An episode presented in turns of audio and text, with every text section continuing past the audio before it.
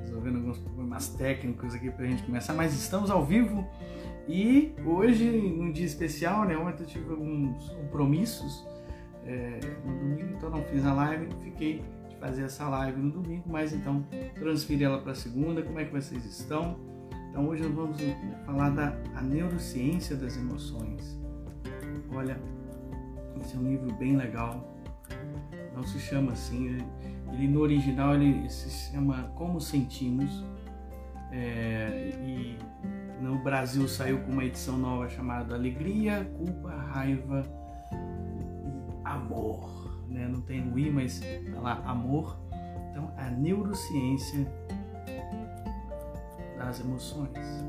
Escrevendo aqui, a galera que entrar já saber o tema.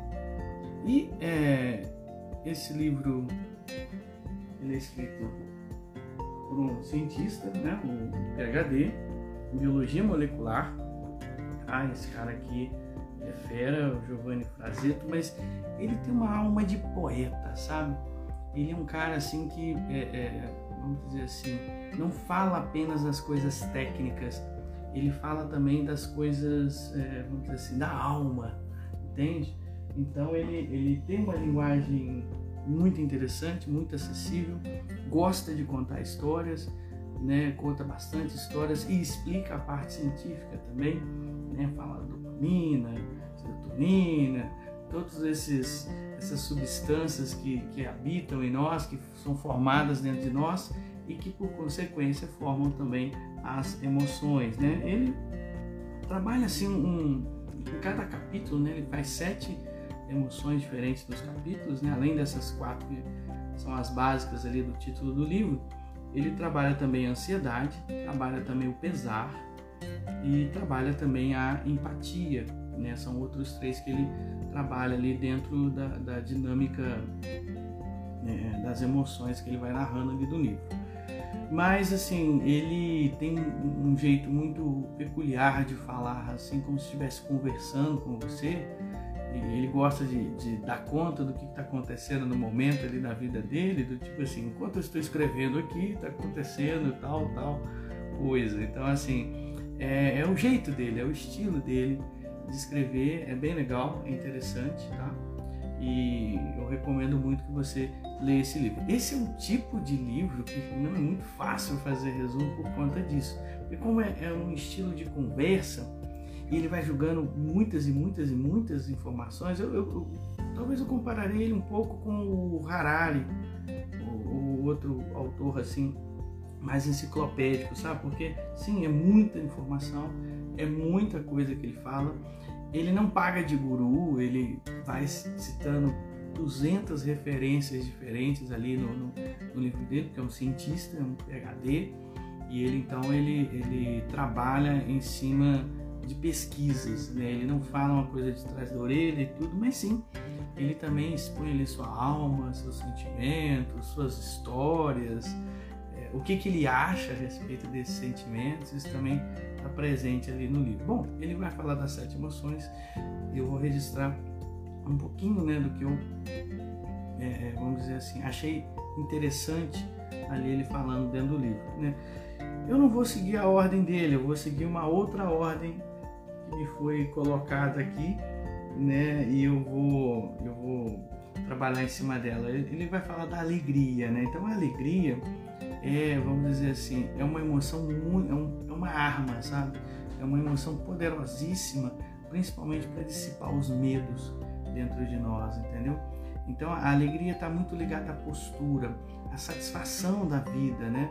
Ao saber viver. E ele vai explicando toda a neurociência da alegria e tudo mais né? E, e, uma das coisas que ele recomenda, né, é madrugar. É, ele vai falar assim que os níveis de serotonina, de dopamina, etc, e tal, que vão ser produzidos assim de você levantar de manhã, fazer uma caminhada, né, fazer uma atividade física de assim bem cedo, né, são fantásticos, né? O famoso 5 da manhã que já foi falado em outros livros aí, o milagre da manhã, etc. Realmente é, vamos dizer assim, um gerador né, dessa emoção da alegria. Né? Em segundo lugar, ele vai falar sobre atitudes, né? E, e, ele vai usar o termo ser sensual.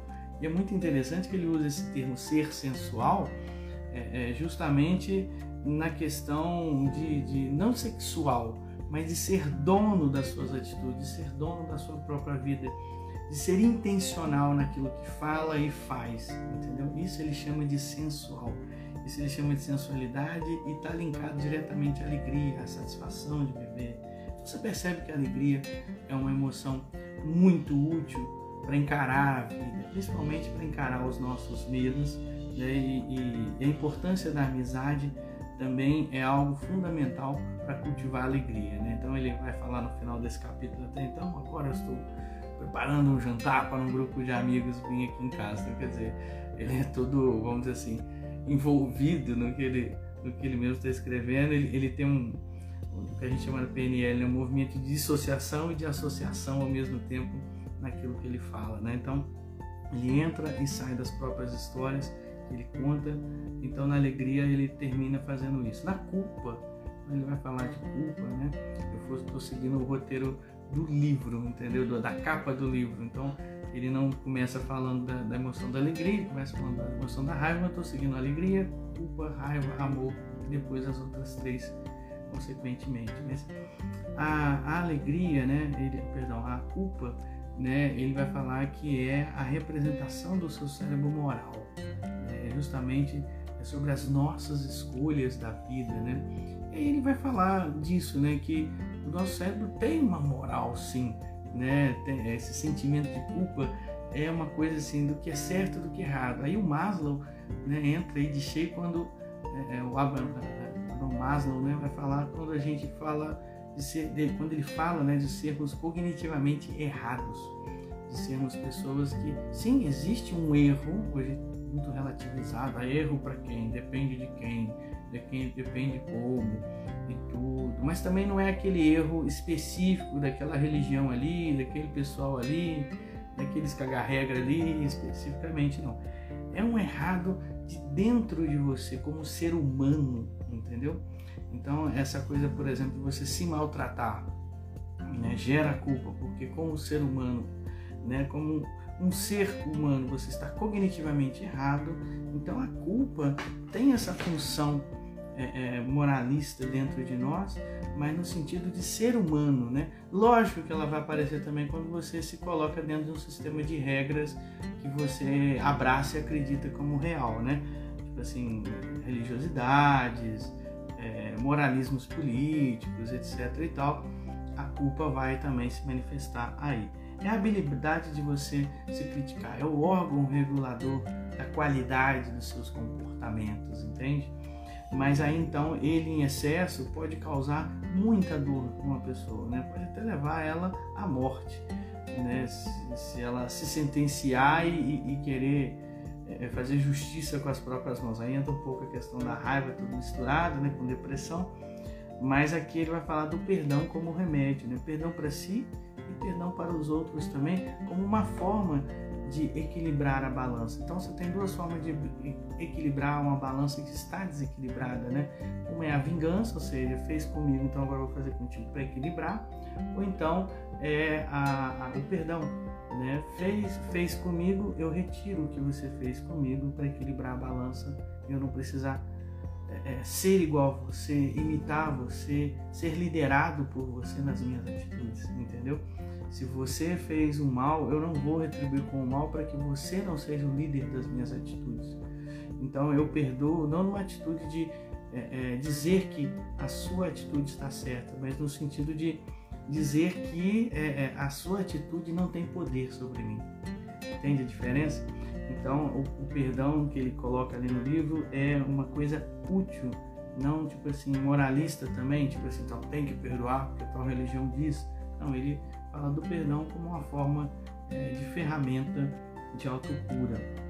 Aí vamos entrar na raiva, né? Na, na, dentro da sequência alegria, culpa, raiva.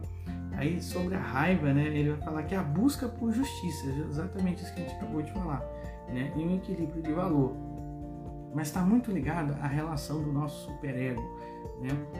Que é essa parte também é, da, da, vamos dizer assim, do, das falas gravadas dos nossos pais, das autoridades, do que é certo, do que é errado. Então você vê que anda um pouquinho juntinho com a culpa ali, né? E, e a gente tem que é, aprender a lidar com as nossas frustrações. Quando a gente está falando da, da raiva, né? A gente está falando da frustração ligado a uma injustiça, né? É um valor sendo violado. Então esse valor sendo violado, sim, tem sua importância você é, valorizar ele, né, querer defender ele e tudo mais, mas ao mesmo tempo né, saber lidar com algumas frustrações que às vezes é, é, você está entendendo que está ferindo tal valor, mas não, a pessoa fez uma atitude pequenininha e aquilo te deixa o pé da vida e você começa a brigar à toa, né? À toa não, né? Para você tem um grande motivo, mas é à toa no sentido de todo o contexto ali, né? Porque você não tem a visão de dentro, tem a visão de fora, né? Do todo, você perde a visão do todo, fica só ali no seu mundinho olhando tal coisa e tal situação que te irritou. Então, a raiva é sobre você aprender a lidar com as suas frustrações e ser mais assertivo. A energia da raiva controlada gera assertividade. A energia da raiva não controlada gera agressividade. E saber lidar com as frustrações é o grande regulador da maturidade. Entende? Então, a pessoa raivosa, imatura, é uma pessoa agressiva. A pessoa raivosa, que é madura, é uma pessoa mais assertiva. Essa é a grande diferença aqui que ele trabalha. Falando um pouquinho agora sobre a ansiedade. É, antes de eu falar do amor, né, que é o título do livro, então eu vou já colocar os outros três e fecho com o amor. Então, assim, a ansiedade é parecida com medo, porém o medo, ele fala muito dos perigos na hora. O, o medo te faz você se agitar, né? Então, tipo assim, tubarão, você está dentro d'água, você, você começa a nadar depressa. Né? Então, é, é, já a ansiedade não, a ansiedade não tem uma ação ali de imediata, tem uma ação mais na mente, são juros pagos por um problema que ainda não aconteceu. Eu achei interessante essa frase dele, né? E esse lado poético dele falar assim. Mas a ansiedade é um medo indefinido muitas vezes. É um tipo de medo, mas é um medo ligado ao futuro e é um medo indefinido também. Então, lidar bem com as incertezas da vida essa vai ser a receita para você lidar com a ansiedade, tá certo? Ver quem está passando por aqui, o pessoal passou aqui, bacana.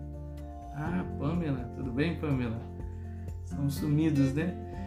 Precisamos aí é, é, é conversar. Bom que você está por aqui. E Aline, tudo jóia? Bem-vinda. Né? Então, a gente está falando sobre esse livro aqui, né? Alegria, culpa, raiva, amor né, do, do, do neurocientista aí o, o Giovanni Frazetto e ele é um, né, um PhD e vai falar destrinchar as emoções aqui para nós. Já falei da alegria, da culpa, da raiva, acabei de falar da ansiedade, vou falar agora da tristeza ou do pesar, é o que ele usa aqui de palavra, né? É a presença na ausência, né? Ou seja, a saudade propriamente dita. A saudade é uma coisa boa, porque significa que aquele valor que você perdeu, a tristeza, a melancolia, sobre um valor que você perdeu. Significa que era uma coisa boa, né? Significa que você teve bons momentos com, com, aquela, com aquela pessoa ou aquela experiência, aquilo que se foi, né? Aquele valor que se foi. E é sobre aprender a lidar com isso, com as perdas, com a dor. A dor é um tipo de perda, né? A dor física né, está sendo um rompimento, uma coisa ali no seu corpo. A dor psicológica, algo semelhante, parecido, é um tipo de rompimento acontecendo. Então, refletir para prosseguir é uma das funções que o pesar faz. Né? A gente fica parado, né? as funções fisiológicas ficam mais lentas, e justamente para é, é, trazer para você um momento de você se refazer para poder seguir em frente. Né? Ele fala aí nesse capítulo sobre aqueles quatro temperamentos, né? Fleumático, melancólico, colérico e sanguíneo, principalmente focando no melancólico, que é o em questão que ele vai falar é, é, que às vezes a tristeza vem da personalidade da pessoa, não é só um fenômeno ali acontecendo no momento, e que a gente precisa saber lidar com isso também, tanto quem lida com a pessoa quanto a própria pessoa, né? Ele vai falar antes do amor, né, da última que a gente está falando aqui, né? Então, é, falamos alegria, culpa, raiva, Aí entrou a ansiedade, o pesar e a, a empatia. Ele vai falar da empatia, que é essa mágica de estar no lugar do outro. E sobre empatia, ele vai falar muito sobre a imaginação. Né? Ele vai falar sobre imaginarmos estar no lugar do outro, né? que é pura, é pura imaginação, é falso isso. A gente não consegue realmente estar no lugar do outro. O outro é um mundo totalmente diferente. Mas a gente faz de conta e esse espelhamento neural, o fenômeno dos neurônios espelhos, né, que é uma coisa física, né, traz para nós essa sensação de que é possível, é real, a gente está no lugar do outro, né? Fora a suspensão da descrença, né? A gente saber que a gente não está ali no lugar do outro, mas fingir que está, né? Lembrou Guimarães Rosa, né? Que tudo começa por fazer de conta tornar-se real, e é exatamente isso que ele fala. Ele fala a ilusão é o grande elemento da performance, no sentido de que você então começa fazendo de conta que é e se torna de fato. Então a empatia ela é um fenômeno emocional que gira muito em torno desse faz de conta, desse paradoxo, né, de você fazer de conta que é e acabar sendo, entendeu? Então é muito interessante ele falando da empatia aí. E por último, o amor, né, quando ele fala ali né, da autoridade filosófica né, na vida, né? ou seja, o amor ele é, mais, ele é um líder melhor do que a obrigação. Né? Quando falta amor, aí só resta a obrigação. Mas quando tem amor, ele, ele lidera você, ele inspira você, esse sentimento, né? essa emoção, a uma, a uma atitude na vida, independente se tem que fazer ou não. Vamos colocar um exemplo claro aqui: filhos. Né? Quem tem filhos sabe disso. Filho, racionalmente falando, é um prejuízo financeiro tremendo, é um desgaste é, de vida tamanho, mas o amor guia tudo para que você faça tudo por eles. E não por obrigação apenas, apesar de que uma vez que eles estão sob a sua tutela é sua obrigação, né, é, é, cuidar deles, mas ao mesmo tempo não é isso que move você. E sim esse sentimento que é um, é um sentimento filosófico, mas ao mesmo tempo mexe a gente. Então, o, o amor é o valor que me afeta. Nós temos muitos valores na vida, mas nem todos eles são tão caros assim, nem todos eles nos atingem, sabe, de uma maneira assim é, inspiradora e até, vamos dizer assim, provocadora como o amor. Então, assim, aquilo, o valor que nos atinge de uma forma inspirada e provocativa é o, o, o, valor do afeto, né? Que a gente fala assim, é o valor do amor. Então é justamente isso que ele explica, né? A admiração inquestionável, né? Que a gente faz pelas coisas. Então quando há amor, há uma admiração inquestionável, né? Seu filho pode ter os piores defeitos. Não estou usando questão do filho porque é um exemplo muito claro, prático, mas quem não os tem, com certeza é, é, tem aí um grande amor na vida porque é isso que guia a maioria das pessoas, né? O amor. E quem é frustrado com o amor tá aí agora nesse momento falando assim: ai, o amor, eu não sou guiado pelo amor, sou guiado pela cerveja e tudo. Você sabe o que, você está fazendo, né? Você está negando uma coisa, mas na verdade você está afirmando ela mais ainda na sua vida com atitudes que é, é, a gente sabe que são contraproducentes, né? Você sabe também, mas assim, é, é você despista não querendo se ferir. Na verdade, você é uma pessoa que é, é, se ressentiu com, com, esse sentimento de afeto. Né? Na verdade, você acha que o fato de te afetar te torna mais vulnerável, te torna mais fraco, não? quando na verdade se deixar atingir e sobreviver é o que te faz mais forte. Então, correr desses afetos é, é, só mostra que você é mais vulnerável do que você está com medo de ser entendeu? Quando você realmente, melhor, é mais fraco do que você deixa de ser, do que você pensa ser, porque na verdade quando você abraça suas vulnerabilidades, aí que você mostra realmente que você é forte. Vulnerabilidade e força caminham juntos, tá certo? Você não querer ser afetado por nada, né? E para se mostrar forte, aí que está a verdadeira fraqueza, porque você não aguenta. O amor pode ser também como aquele, aquele valentão, aquele gigante que te chama e você fica despistando que não quer brigar, mas na verdade é porque você está com medo de apanhar. Então, assim, falando aí para os fortões do amor que, não, que acham que o amor não, não deve ser vivido, que é coisa para os fracos, né? Fraco é correr dele.